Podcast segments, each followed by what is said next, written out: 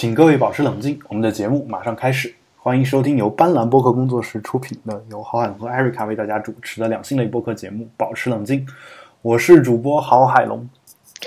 啊，我是那个那个，哎呀妈呀，我都不好意思了。我是那个久久违的艾艾瑞卡，完了都要结巴了，太久没录了。哎，主要是你这对不起，郝老板。你这名字主要是我给你起的，对吧？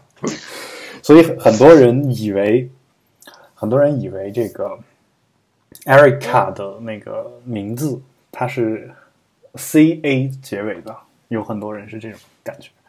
但其实是 K A。我一开始也是，嗯，要不然就是我老板为什么这么高端呢？嗯，就是因为这个。那你你你从你的那那一位老板那儿毕业了没有？我那个那个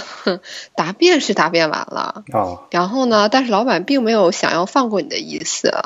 对我还得替他写几本书，然后才对对对对对对才能 yes，嗯，是这样的。OK，那就是那你最近这个学术方面有什么研究成果没有？方不方便小透露一点？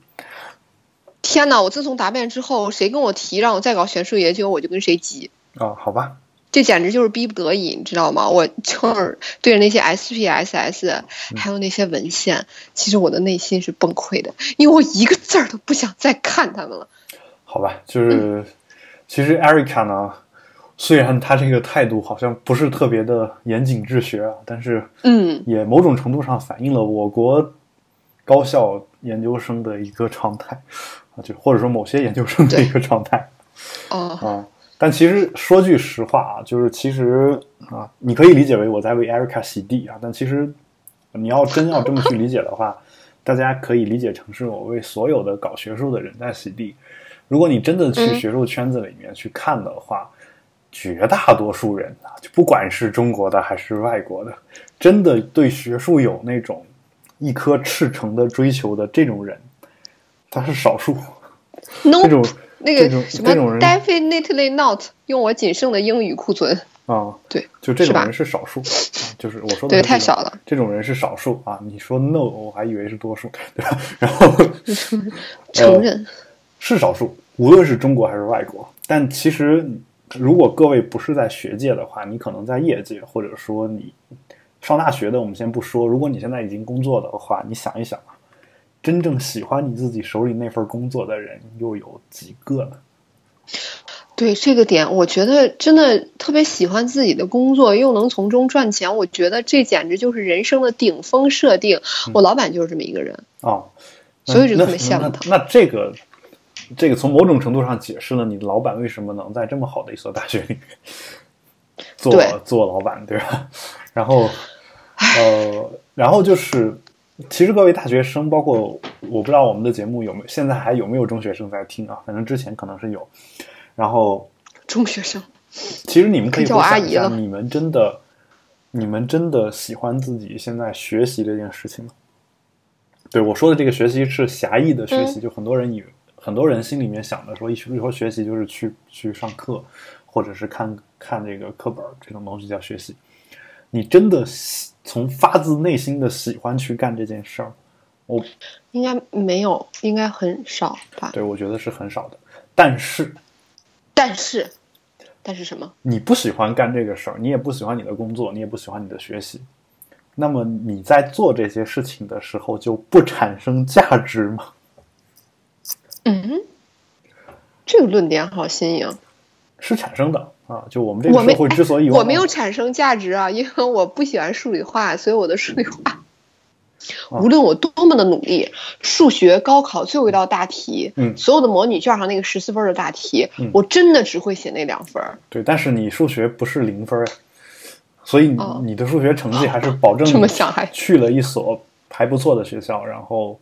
能让你上一所更不错的学校的博士生，对吧？然后 我说呃，谢谢老板，好对开心。这些这些事儿其实都是有价值的嘛，因为就算你的论文写的不怎么样，但是它让你变成了一个可以救死扶伤的医生，对吧？对，然后我，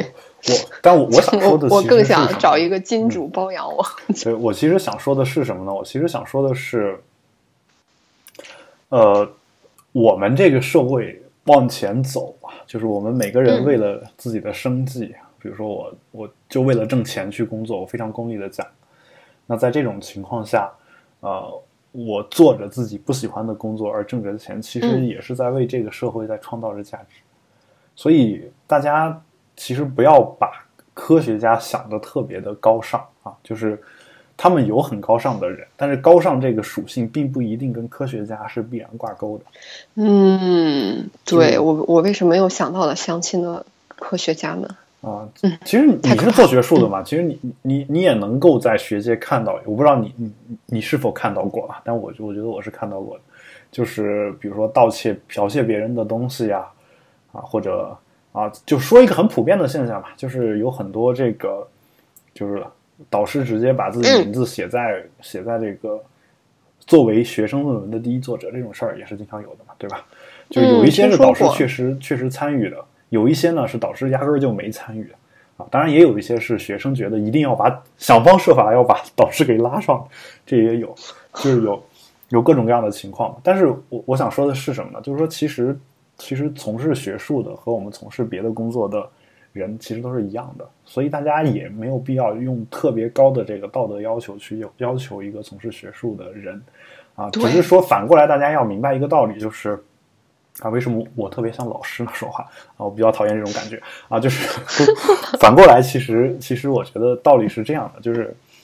呃，无论你是学界还是在业界，哪怕这个事儿你不喜欢，你是咬着后槽牙去做的，那嗯你做的这个事儿呢，可能也会有一定的价值啊。再说句不好听的话啊，中国虽然大部分的这个，嗯，或者说不是不说大部分吧，至少有很相当一部分的学术论文，其实我们把它称之为学术垃圾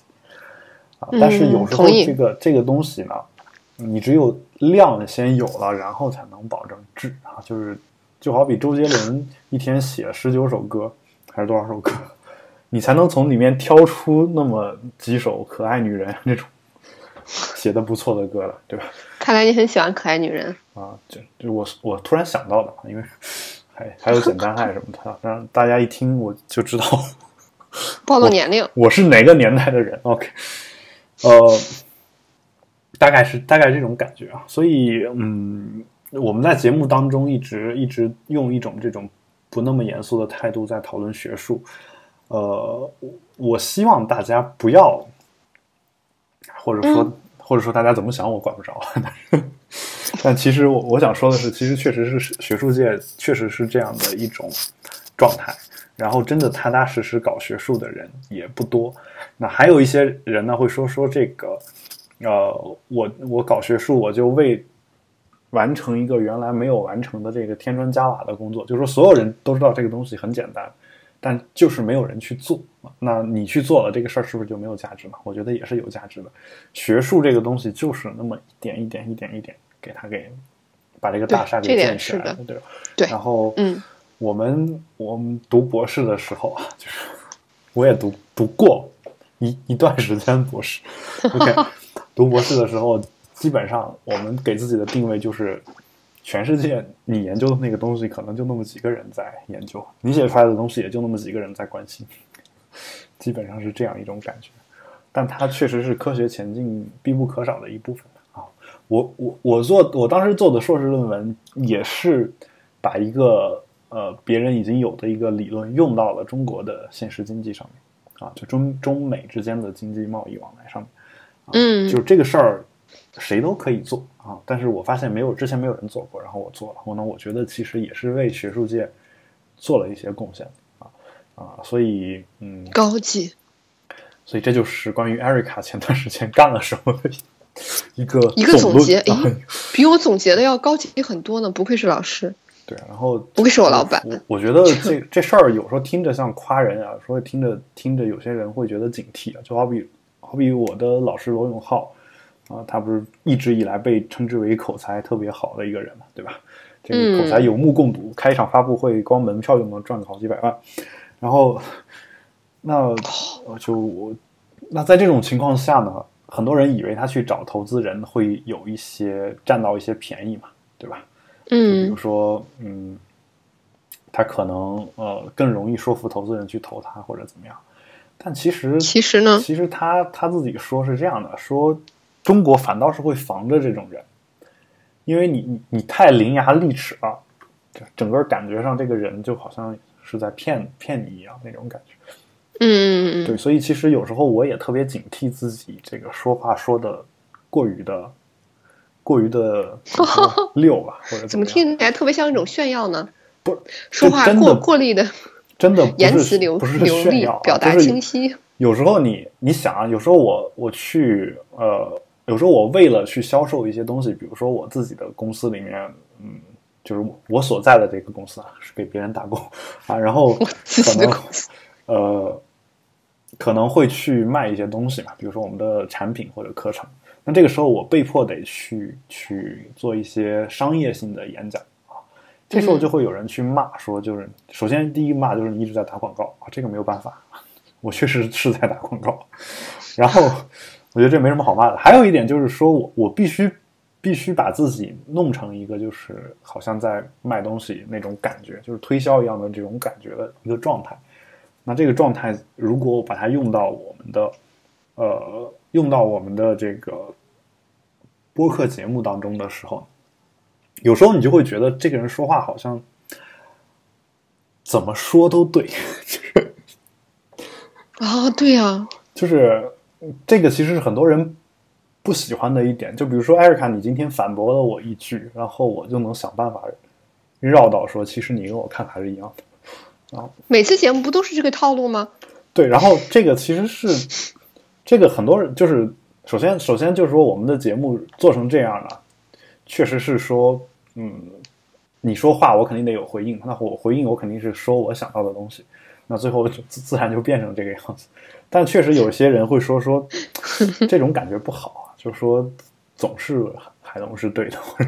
就是总能把这个话说远，感觉很奇怪。然后，所以我我有时候就会觉得说我我是不是可以去做一些这个嗯培训呢？就比如说，当然我现在也在做培训，就是说我说我说的培训是什么呢？就是他们会给我的评价是说我特别容易把一个原本没什么亮点的东西说的比较出彩，就是我可以去呃，我可以去培训这个面试，就是怎么、哦，怎么才能把一份简历里面自己就是自己做过做的这些事儿啊，这些事儿，我实事求是的说，我我一点儿都不曲解这个事实本身，我不说任何谎话，我能让别人感觉到说，就同一份简历，比如你拿着这份简历去面试，和我拿这同样的内容的简历去面试，就是我一般能把这个简历包装的更好一点，就是更有说服力一点，这种感觉，就是对啊，就是我觉得你就是可以仅凭借说话就能安身立命并且赚钱的那人类人。我确实是靠说话的那那一类人哥就即便是不说，就是讲那个专业的，比如说你是英语老师，嗯抛开这个身份不谈，我觉得你就是一个嗯，单靠逼逼就可以挣钱的人。啊，就褒义有褒义，称赞的词我以为是这样啊，但其实就我做播客这么多年，好像确实没挣到什么钱。这个我以为我我心目中至高无上的老板。啊，我以为我不仅能一个人逼逼挣钱，还能带着艾瑞卡一起逼逼，两个人挣钱。结果，结果好像没挣到什么钱，也没有人来我们但但没有，我乐意。啊，也没有人来我们这个平台上打广告啊。这个，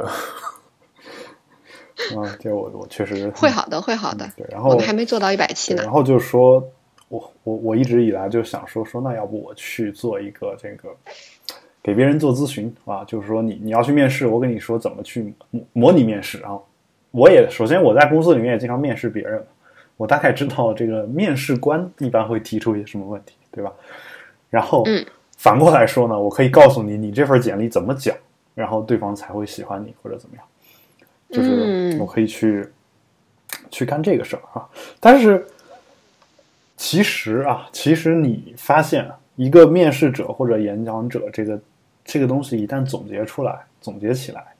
你发现又是一个套路性的东西，就是 一旦你你在一行特别专精了以后，你会发现这一行所有的东西啊，只要你自己不寻求突破，这一行很多东西都可以称之为是一种套路，而这种套路就是其实已经可以对付很多人，就是你不用专门去找那种就是呃特别特殊的一些东西，就可以对付很多人。为什么呢？有点像做手术。就因为对一样的，就是手术也是个专业，其实说话也是一样的，就是全人类这个感情，他的情绪容易受到什么东西调动，容易受到什么东西影响。这个事儿从古至今两千多年以来就没有发生太大的变化。那是什么？就不是就是你你去看古代的，比如说亚里士多德总结的修辞学，你你在你在你他都你讲了什么？对，你看你没看今天今天讲演讲的那些书，里面有、嗯有很多部分内容可以是重合的。你就说，其实人类在这方面没怎么进化。就亚里士多德的修辞学基本上就是在讲你在政治辩论的时候怎么去说服对方，而这个说服不光是要靠逻辑的，它还需要调动感情，然后煽动情绪啊，等等等等，啊，就有有这样的一个东西在里面。所以，所以后来我又觉得说这东西挺没意思的，你知道吗？就是我如果按照我的这个说法去培养人的话，如果是聪明一点的人啊，就是他融会贯通了，然后想办法用自己的方式去表达，可能还好一点。那我就不能排除一种情况，就是有些人他之所以来找你培训，就是特别懒，嗯，然后就是你告诉他说这个这这个怎么说，他就怎么说，他完全去背你说的那一套东西。然后我觉得到最后，你发现为什么为什么前段时间在网上说，很多人说这个有一些简历一看就是培训班出来的，就是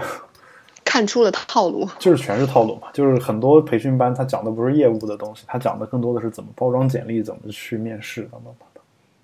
那我觉得其实这个事儿啊，后来我我我后来我我总结出来了，我觉得其实面试没有任何技巧，唯一的技巧就是诚实。在诚实的情况下，如果对方嗯能够录用你，然后在此基础上，然后我们再做一些包装，他可能能在比如说你谈工资的时候啊多谈两千块钱，这个有可能啊。但如果你诚实的说你的那个简历本身就没什么好吸引人的东西的话，那我觉得你你再再用技巧包装也没什么用，就是因为因为这个你你培训面试这个事儿特别特别特别依赖于这个人本身的水平，所以所以我觉得这个事儿其实至少我是没法干啊，就除非我我就只只说只招二幺幺九八五大学本科毕业生，而且而且 学历啊歧视，对对，肯定有人会这么说嘛。而且这里面其实也有那种不学无术的嘛，就我也算是二幺幺九八五出来的人，那这里面也有、嗯也有。好的，我这我这么一说，好像把我们学校给说低了。我记得当年就就确实就说到这个，其实想说一个笑话啊，就是其实也不是笑话，就是 有经常这个面试培训不是说你要突出你的学校牛嘛，对吧？对呀、然后你就上面写二幺幺九八五重点大学，对吧？然后结果有一个北京大学毕业的人啊，我不是要黑北京大学，是确实有一个北京大学毕业的一个人，这份简历是被我的一个我认识的一个人看到过，他在他北京大学毕业的上面写国家二幺幺九八五重点大学 人。然后我们当时下意识、内心深处下意识泛起的一个想法就是你，你对自己的学校有多不自信，对，就这种感觉啊。所以就是说，有些东西面试是这样一个套路，然后你你懒得动，然后你就把简历写成这个样子，到最后，到最后反而会适得其反，对吧？所以，嗯，啊，当然我不是说所有北大的同学都是这个样子啊，北大也有非常不错的啊人。比比如我，你你终于肯暴露自己的学校了。哎，哦，这样啊嗯，我原来都没有说过的，啊，毫无心机的艾瑞你你，确定是没有我的人设是多么的傻白甜。你确定是没有问题的吗？哦，可能答辩就答傻了吧，就没没没有问题。我这么一个低调的妹子，嗯好吧，行，那就是反正情况就是这个情况啊，所以大家大家如果有什么就是关于这个如何说话、如何让自己变得更好这样的一些需求的话啊，其实大家可以在在行上约我，对吧？在行上你随便挑一个，比如说播客啊或者什么的，你约约好之后，我可以跟你讲一个小时该怎么去包装。但是，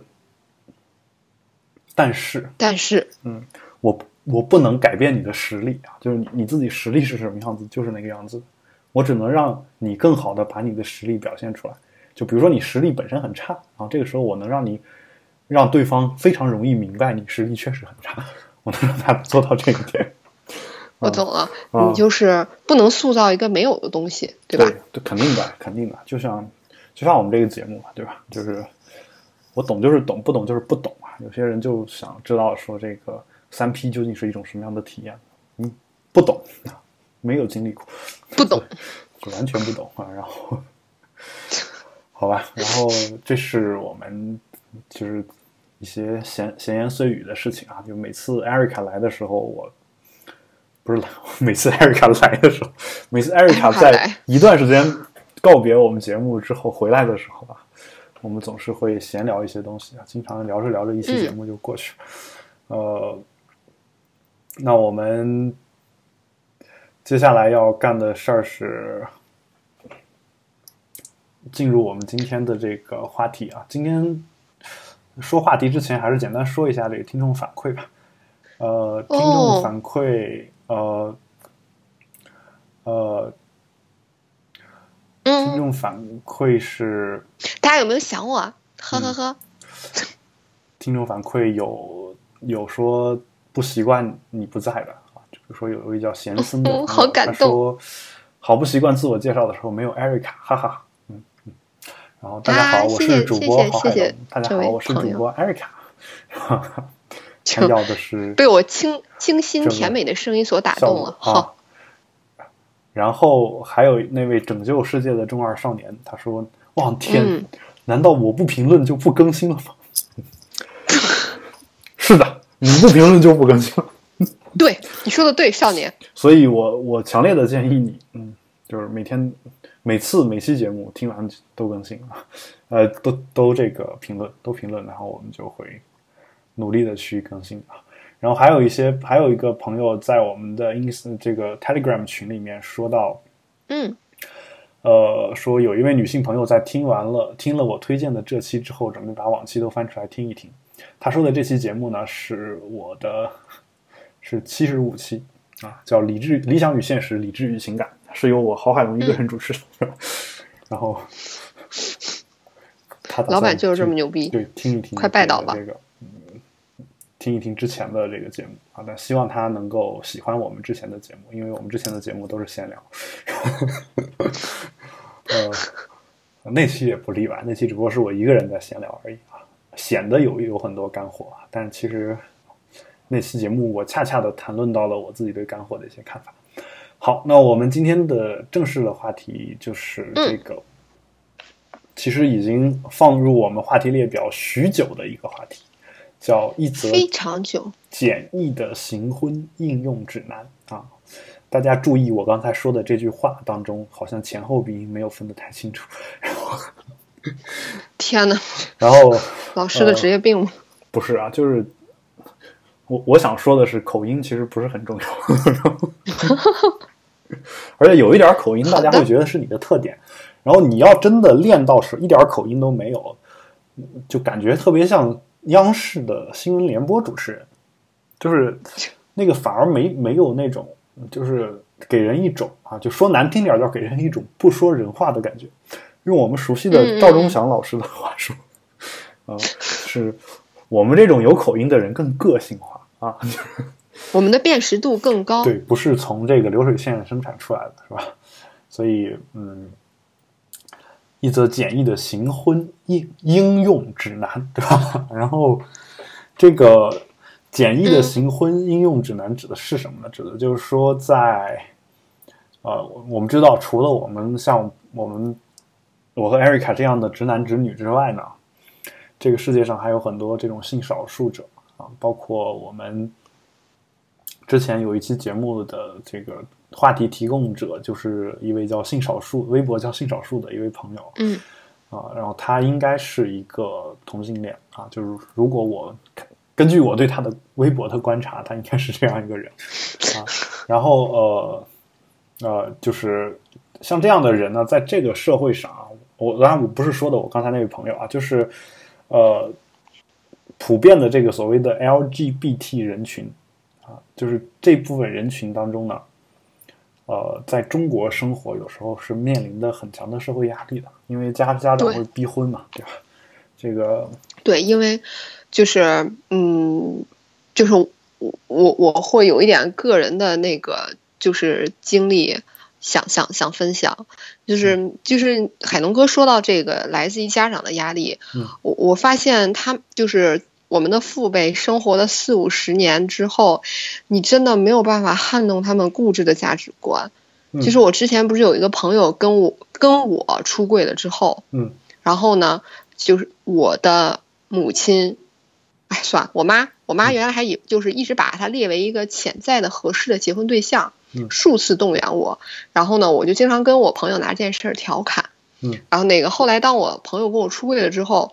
就是因为我妈最后她就把这件事儿放到心上，你知道吗？嗯因为我清楚我当时跟那个朋友完全没有这样的感情，在知道他是那个，呃，嗯，同性恋之后，就更没有这样的任何的瓜葛和牵扯情感上的。但是我妈最后把这件事儿放到了心上之后，就愈演愈烈。我有一天不得已，嗯啊，我不知道我做的对不对，我就告诉了我我妈妈这个事情，我说那个人家不喜欢女生。然后在长达跟我妈长达一周的交流之中，我妈一直拒绝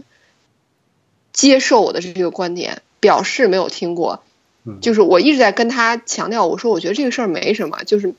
我妈先表达了她的愤怒、不理解嗯，对对方的可怜，嗯最后又绕回到终终点，就是她根本不相信这件事情。嗯末了，她告诉我妈斩钉截铁的告诉我说，这个人一定会结婚的，咱们俩就走着瞧。他为什么告诉你他是同性恋呢？是因为他不想让你对他抱有任何的幻想。嗯，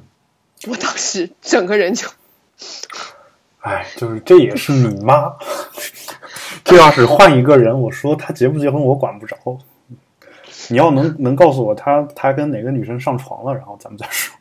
然 后就是就是我我真的是这种感觉，而且就算真的上床了，他也有可能是也有可能是双性恋，或者是嗯，或者是那个时候他变成异性恋了。就如果同性恋是后天的话，那这种后天变来变去的可能性，我觉得也是完全有可能的。虽然虽然说刚好被你撞上的概率有点低吧，那总总会被一些人撞上吧，对吧？对，对吧？然后，唉，所以呃，就是呃，怎么说呢？我觉得你妈妈的这个这个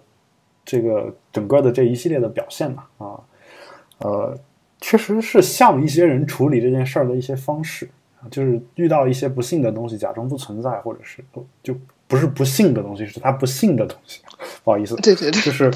他他不他会假假装假装不存在，或者他不愿意看到的事情呢，他就回避，说不相信啊，等等等等，就这种事儿。然后所以，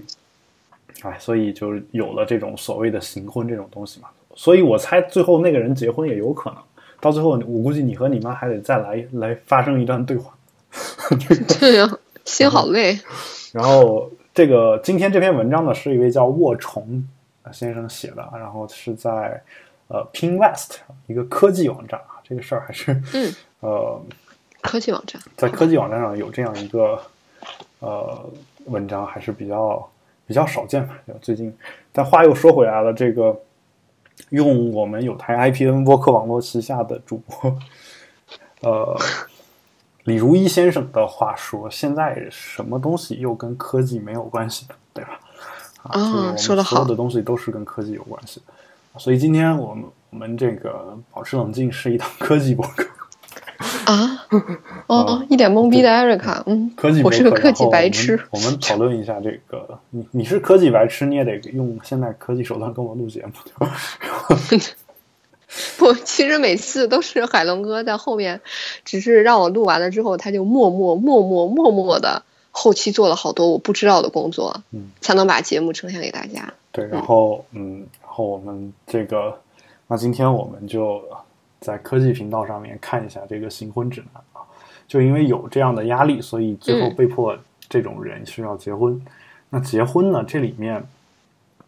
我不知道你看完这篇文章之后，你你自己有什么就是特别想聊的点没有？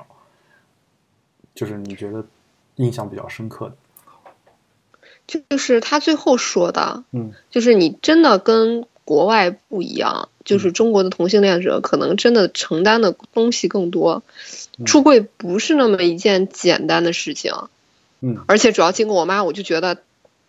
就是他们就是文章里那句话，我印象特别深刻。海东哥他说，中国的父母都是抱着那种，呃，虽然说现在同性恋的呃出柜啊或者话题越来越多，但是他们一直就是，呃，只要这事儿是别人家的，不是我们家孩子就行。哦，嗯，所以我就觉得他们的但我感觉你妈妈好像不是这个感觉，她好像觉得别人家孩子也不行哦，对对，好好像是，啊，对吧？是对，这跟我妈的个性有关。这事儿我我倒我倒是觉得说，嗯，比较比较那个什么吧，就其实同性恋这个同性恋这个概念，你是什么时候才有的？我想知道。啊，我觉得应该上中学吧，但是那个时候绝对不理解，也不不不想去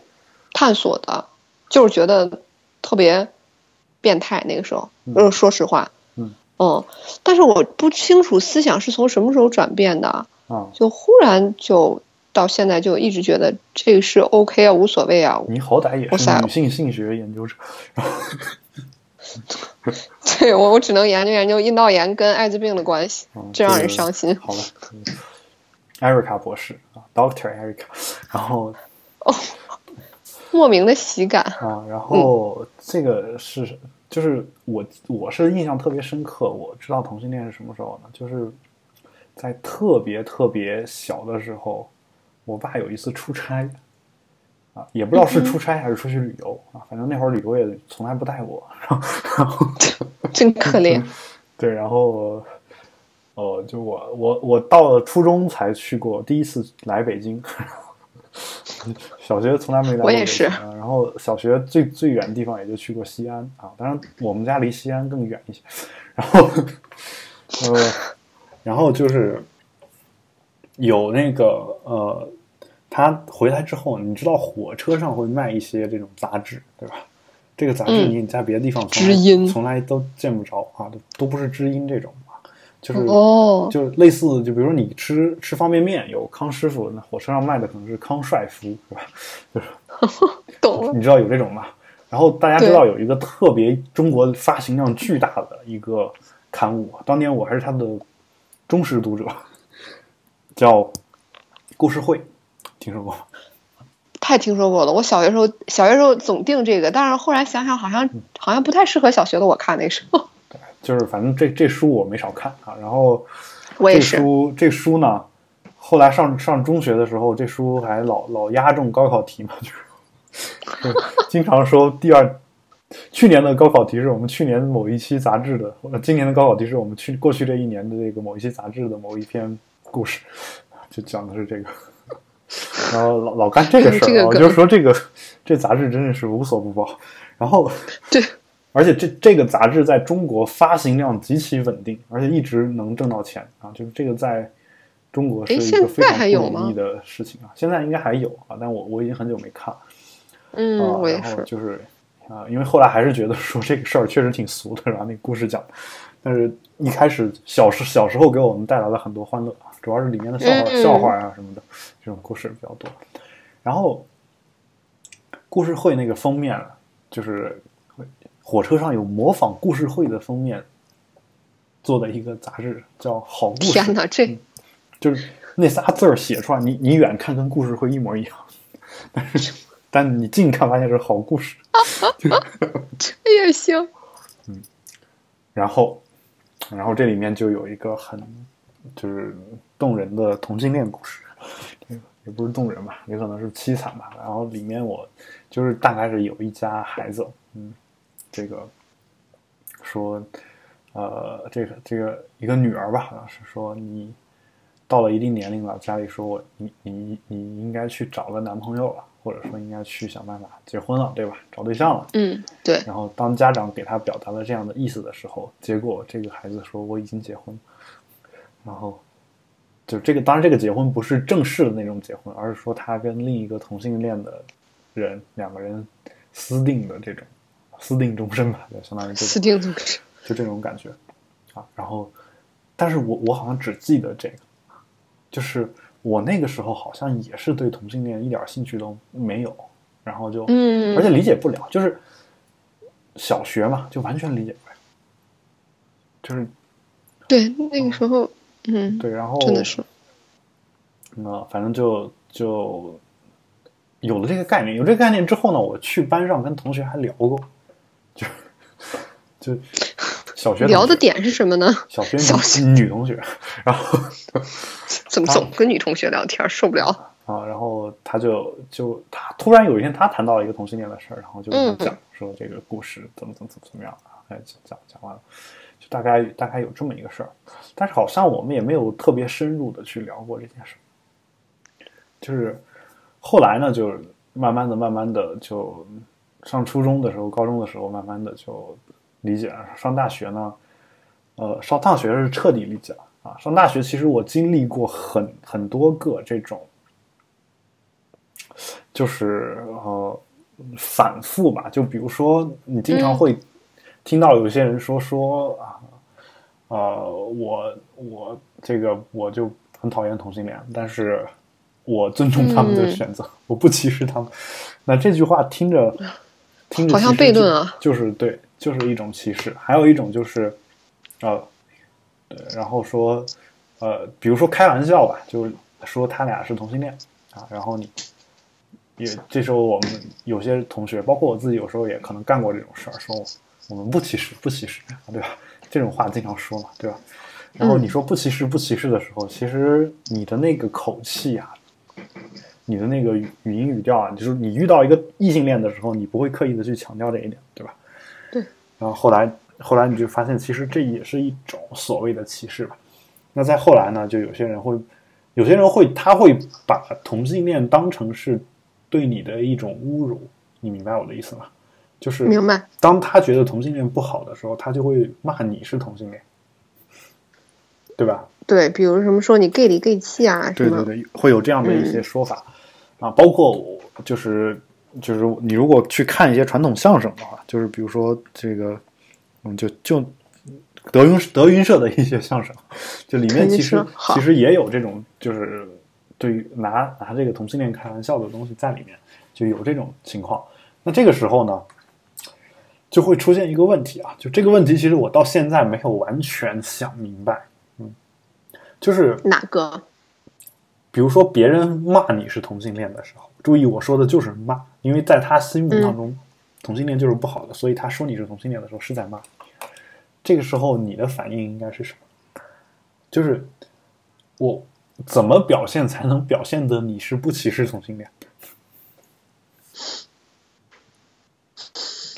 我从来没有想过这个问题。就是这个事儿，就是在大学里面一直困扰我的一个问题。就是当你说一直说我不是，我不是，我不是，就特别着急的去否认这件事儿的时候，嗯，你感觉你其实特别不愿意别人把你当成同性恋。对，因为你觉得那个是不好的，对，然后就感觉好像也是在歧视啊。但其实有时候你确实没有这种感觉，因为呃，有时候你的否认其实并不是觉得同性恋不好，而是说，而是说，他是说什么？旁边可能刚好有一个你喜欢的女生，嗯，你说，就比如说我，我们就拿艾瑞卡来举例，比如艾瑞卡在我旁边，我喜欢她，假设啊。啊，就我们上大学的时候，那这个时候一个男的说我是 gay，那我肯定得否认，对吧？啊、呃，你要是加上具体的情境，对，倒是我肯定得否认。嗯嗯、但是艾瑞卡又不知道我喜欢他，嗯，那他在他眼里，我是不是就变成一个歧视同性恋的人？哦，就是这这是一种情境啊。但是后来我对这事儿的一个解决办法是什么呢？嗯、解决办法就是你说我，我就我就不予回应。后来发现这招是挺管用的，就是你不予回应，他就觉得自讨没趣，就他觉得没意思，就就对对吧？然后但是我我我可能得做一个就是类比啊，这个事儿其实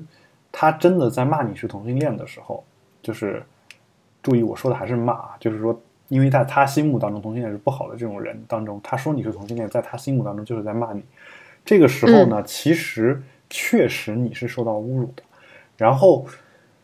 这个时候我，我后来分析我自己的那个情绪啊，就当然这个经过分析的情绪可能已经不能称之为情绪了。我对这件事儿的反感，并不是说我歧视同性恋，而是说我反感他对同性恋的歧视，以至于他把这个东西当成是一个骂人的话。就好比我我我也很讨厌这个别人上来说我是你爸爸，对这种感觉的骂人，但是。这个这个话其实本身在我看来本身不具备特别强的侮辱性，你明白我的意思吗？就是因为我我毕竟是一个现代社会的人嘛，我觉得也无所谓啊，对吧？然后但是，呃，他说这个话的时候，我知道他的心中是怀有那种骂人的那种想法的。那这个时候，其实你还是会引起你的反感，对吧？包括对这嗯。对呀，对呀，包括就像说说，你看啊，我比如我我有人诅咒我说下十八层地狱是吧？十八层地狱，那这个话，嗯，就是如果我说我说那个这个你骂我，然后我给他骂回去，然后他说你不是无神论者吗？你无神论者，你应该不信这个地狱这些乱七八糟。然后那我我我骂你应该在你身上起不到效果才才对。对吧？所以其实有时候，有时候怎么说呢？有时候你反对的是那个人的一些恶意，但是如果就是这件事儿具体放到同性恋这个上面的话，它又变成了在一些眼里人眼里可能会被误解成你自己对同性恋的一种歧视等等。就这个事儿也是也是我当时觉得非常痛苦的一件事儿啊。至于这件事儿怎么解决，我觉得我现在暂时。没找到办法哈，我我能选择的是什么呢？我能选择的是尽量的避免自己跟这种歧视同性恋的人 在一起，对 吧惹不起我还躲不起吗？对，第就是我不跟他们来往就好了，对吧？就尽量的少少接触就可以了。或者说我接触的时候，我尽量不跟他讨论这种话题嘛，因为我们的父母这辈的人，可能很多人还是没办法接受嘛，对吧？那没办法接受，那我尽我就基本上就跟他去啊去这个。呃，怎么说呢？就跟他不谈这个事儿就可以，因为我自己本身不是同性恋，好，但是我同时我也其实也心怀大爱，对吧？然后我想到这个，其实我有一些同性恋的同学，他们他们究竟该怎么跟父母说这事儿呢？我觉得可能根本就不会说吧，所以就有了我们今天这个这个题目嘛，对，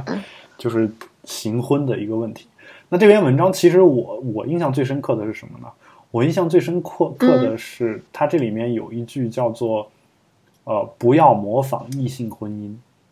啊，就这里面有一个嗯有一个典型的这个案例嘛，对吧？啊，对，就是这个，这是一个非常技术性的问题。嗯，然后，但是我觉得这个事儿，这个事儿可行吗？真的是你不模仿就不模仿吗？就比如说，假设我们在做打一个比方，不好不好拿别人打比方，我们就拿我们俩来打比方。假设我们俩都是同性恋啊，这回假设我们都是同性恋，然后我们我们俩行婚，行婚，行婚。这个时候，这时候按照这篇文章里面的说法，说你没必要，比如说一周都见一次，对吧？这个事儿反正是行婚嘛，我们就分开住就完了。对吧？甚至就面都不用见啊，只要就是一年最多见一次，对，在家长其余时间再无往来。对，在家长面前装装样子，就是把这些事儿给给弄好了就行了，对吧？但是，但是呢？但是在中国，你真的觉得这样可行吗？就比如我，我举个非常简单的例子，既然是同性恋，你肯定会去跟别的人在一起吧，对吧？对吧？对，就你你在行婚的过程当中，你肯定会跟别的人接触呀，啊，就这里面也不光是女生吧，就比如说，就算你是同性恋，你可能也会跟一个男的来回吃饭，对吧？这个在大城市可能没什么问题，但如果在小地方的话，我觉得，很难。哦天呐，小地方太可怕了，就对啊，大家的对象全部都是对象都是一个圈儿套一个圈儿，啊，其实所有的人基本上都跟对方的人都就是就交换着谈了一遍，你懂那个感觉吧，海龙哥？对啊就就是哎他跟他谈过，他他俩谈过，完了绕回去，他俩又谈过，就我我们先不说谈过不谈过的问题，但至少都认识，对吧？对，对啊，然后这个时候你你这个秘密能瞒多久呢？我觉得瞒不了多久。你本来就本来行婚不就是为了让父母那个什么，对吧？还有说这里面有一些大多数人对行婚的诉求来说，对于这个这篇文章的那个主人公叫郭伟嘛，说都近乎荒诞，说九成都要求门当户对，相互孝敬父母，一半以上要求共同孕孕育孩子，还有很多甚至要生活事业相互扶持，甚至白头偕老。几乎所有人都按照异性恋的中国式相亲标准寻求灵魂伴侣。这个这个有点儿那个，我我觉得我倒是同意文章的观点，这个要求有点苛刻，但是它里面又有一点海龙哥，嗯。我觉得这个就是一些人情往来的东西，比如说呃郭太太说呃之前的一些对象跟她说过年必须跟我回家，我爷爷过世必须跟我回家，我表妹婚礼必须跟我回家，嗯，可是这个好像真的逃不掉吧？就这种世俗人情上的往来，你这些场合你真的能不去吗？你肯定得去啊。哦、我我觉得问题是在是这样的，嗯，这这个还是取决于你爱不爱他，就是，啊，哦，就这个爱当然是就是我们先不说行婚的问题，就拿异性恋来说，比如说你你找一个，假设你就是那种特别不愿意去南方参加各种活动的人，你也只喜欢是南方这一个人，对吧？嗯那嗯，这个时候你你不去就不去，你你就咬死了不去，他也没办法强迫你去。然后，只要这男的不会因此而不爱你就行，我觉得。就是，而且你这事儿，你只要不去一次，以后你做什么大家都觉得是对的，都是都正常正常的都是。但哎是，好耶，我以后要试一下，我就但如果你只要。去一次，你可能每次都得去。哦，就有可能是这种感觉啊。但是你你确，而且但你确定你得找到一个，找到一个这么一个男的，就是他确实在这这种情况下依然不会影响对你的感情嘛。因为他如果不带你回去的话 那话，我还是去吧。家里面的人肯定会嚼嚼嚼舌根儿嘛，对吧？对，他说说，你看你哎媳妇家里人为什么要嚼舌根儿呢真是烦躁对吧？然后那这里面，这里面呢说相互孝敬父母、门当户对这个事儿，如果按你的这个说法的话，其实就不算特别荒诞。这个孝敬其实其实根本也不是说我发自内心的要怎么样，对吧？就是逢年过节的装装样子。对，买点礼物是吧？对，而且。我我一直觉得孝敬这个事儿啊，都是装装样子，哪有说 真的就孝敬互相孝敬父母，对吧？就这不是你说到了婚，姻的真谛，不是你亲生的，对吧？这个这个事儿是对，这个事儿真的，而且婚姻的真谛就是对财产的一个重新安排，对吧？我觉得你只要在财产上保证了双方家庭的那个什么，就算我们中国这个中国式相亲，中国式婚姻啊，就是本身它就是两个家庭的事儿，对吧？然后呢，在这种情况下，你你你哎呦，想想就头疼。其实你主要看的还是财产，就是就结婚这件事儿而言，这个事儿我们也在节目当中不少、不止一次的提到过。就是你研究婚姻法，发现婚姻法规定的只有财产，基本上没有别的东西啊。那其实所以说白了，结婚这事儿就是跟财产有关系的，跟其他的东西呢关系不大啊。如果两个人财产在婚前婚后不大的话，那这个婚对他们来说就不存在啊，就是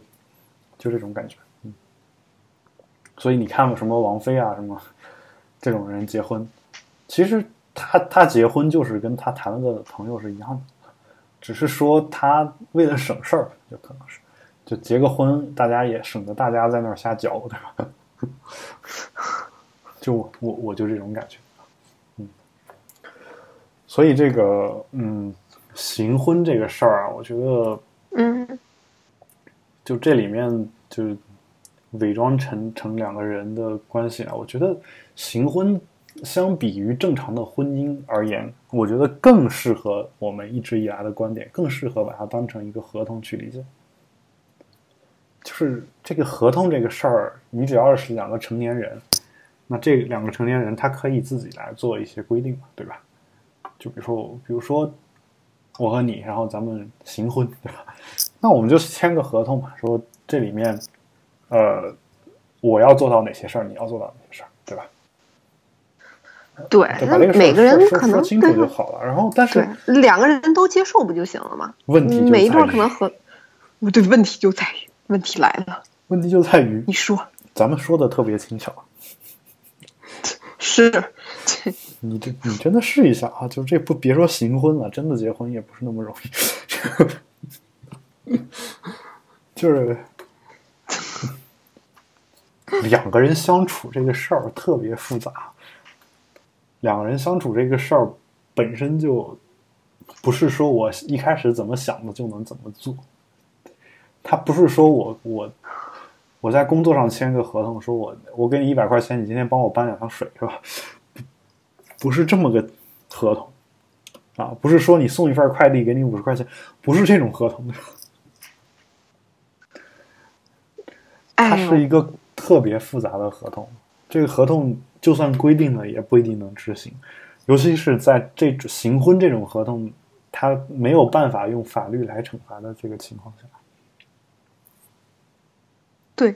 对，关键是哎，对，关键是这个合同也没有可以强制的东西，。所以其实你只能怎么办？只能找一找两个就是心智成熟的成年人，这两个人又特别重视自己所做出的承诺，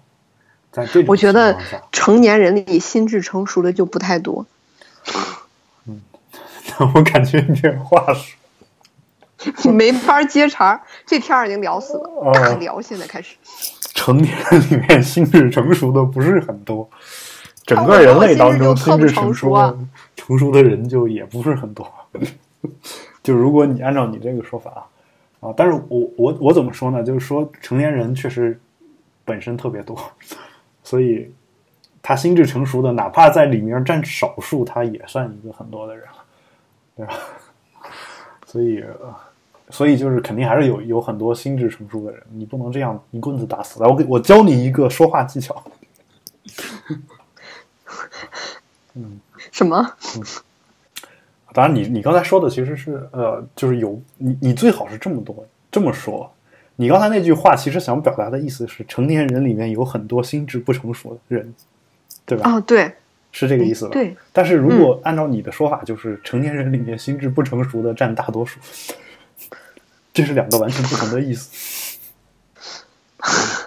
好像是哎，你明白吧？就是说，好像是哎，郝老师。就是这是一个非常重要的说话技巧，就是你想表达没有统计数据支撑的观点的时候，你最好用我刚才的那种说法，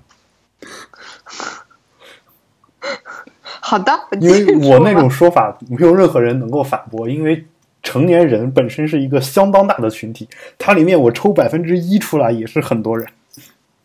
千分之一都是很多人，万分之一都是很多人。你说成年人里面没有万分之一心心智不成熟的吗？我不信。会，对吧？肯定有啊，只要有，然后我说的就是对的。但是你那句话就不对了，就至少是没有统计数据支撑。对都没有文献支持，不符合循证医学的理论。对，所以我我那是个概数，你那个虽然是概数，但是它已经多于百分之五十了嘛，这是这个事儿就不好说了，对吧？我我那个就没有说过任何百分比嘛，啊，所以一个演讲的技巧，在你没有没有一个统计数据支持的时候，你可以说很多，但是你不能说占了一个多它的比例，明白吧？可是，嗯，明白。嗯。忽然发现自己的世界观在郝老师这里受到了冲击，那说明自己原来有很多肯定有表达方法都特别的白痴。作为一个心智不正常的，不不是什么心智不正常，完了，作为一个心智不成熟的成年人，对，其实其实我想说的是什么？我想说的是，这都是被逼的。嗯，就是你要当一个老师，你尤其是给大学生讲课的老师，特别特别容易的出现的一个问题就是，你说一任何一句话，你得随时做好下面学生站起来反驳的一个准备。哦，哎，就像做医生一样，你看我说任何一句话，嗯都不能是一句百分之百的话，嗯，你要随时做好被病人或者病人家属站起来反驳或者质疑的准备，对，但是或者事后拿这句话跟你对峙的准备。对，那就是说你主要还是为了防止后者，前者倒还无所谓，因为毕竟你是专业的嘛，对吧？就是呃，你你在学医这方面的专业性上，就是是没有办法，没有人去跟你提意见了。就像哦，为为什么我今天又想说德云社的事儿？德云社要给我们郭德纲广告费。郭德纲说过这么一句话，我觉得是其实是有一定道理的，不能说完全有道理，但是有一定道理的。他说他听到很多这个说相声的经常说各位观众啊，就是这个我们说的好与不好，大家给我们提点意见啊，你们想想听到什么样的相声啊，等等等等。就是这个话，很多人其实是当谦虚在说的，你要把它当成一个谦虚去理解，没什么问题。但是你，但按郭德纲的说法说，你这个这句话你仔细分析起来是有问题的。他在台上就说，嗯，现在台下各行各业的人都有，你在你的专业领域碰到有问题的时候，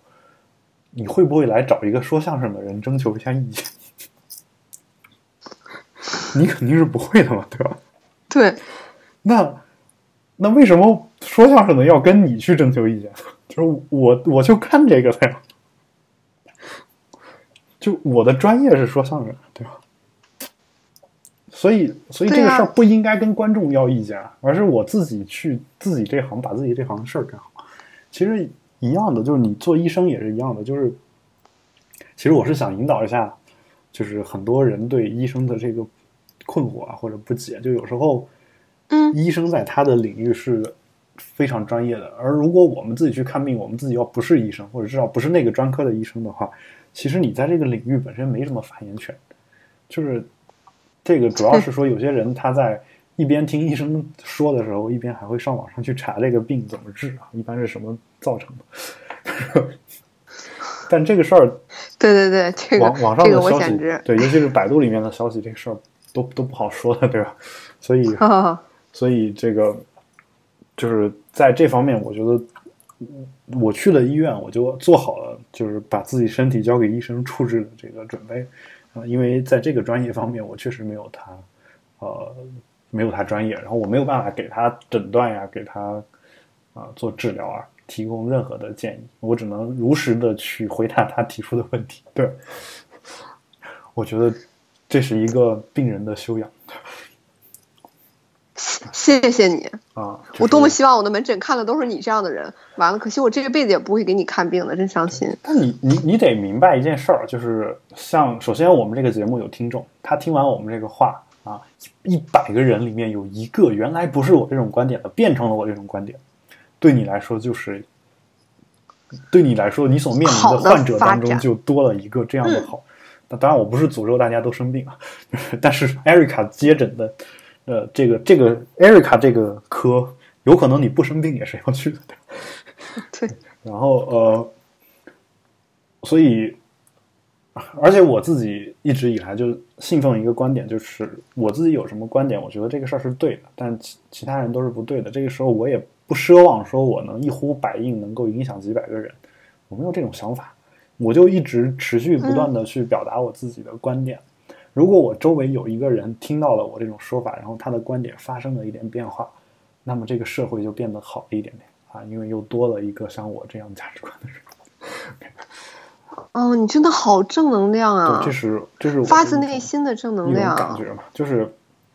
这其实其实我我从大学以来一直就秉承的是这种态度，就是因为我知道我我虽然上课也会讲，然后我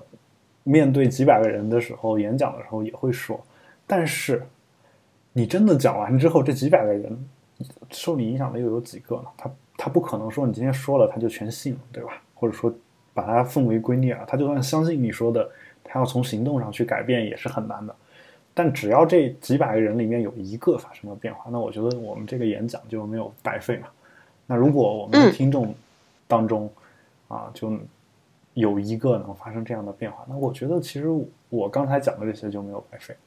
就有有些时候呢，就是你让外行人去提一点意见啊什么的，这个都没问题啊。就，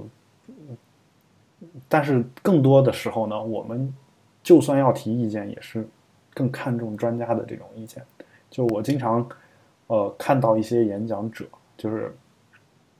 就是当这个是我后来观察到的一个现象，就是呃我参加一些线下活动，然后。有一些线下活动，他会有有人做演讲，对吧？包括我自己有时候也会做演讲。然后演讲完了之后呢，有一些朋友他是会过来问我意见的，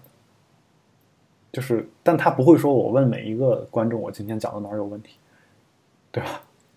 就他问我意见是什么？因为我我我经常做这件事儿啊，所以我知道他的问题在什么地方，或者说他讲的好的地方在什么地方，这事儿我是能看出来的。而有一些观众呢，他只能只能这么去说这个话，说我听着想睡觉。如果他觉得你不好的话，对吧？那他不可能给你一个说，你到底是哪一点做的不好，以至于让他想睡觉？他不能给出那样一个明确的点来啊。如果他说听着想睡觉，然后他没有指出这个点的话，其实这个建议是本身是或者意见，它本身是没有呃。就是对于你改进来说是没有参考意义的，因为其实他想睡觉这事儿，你在台上也能看出来，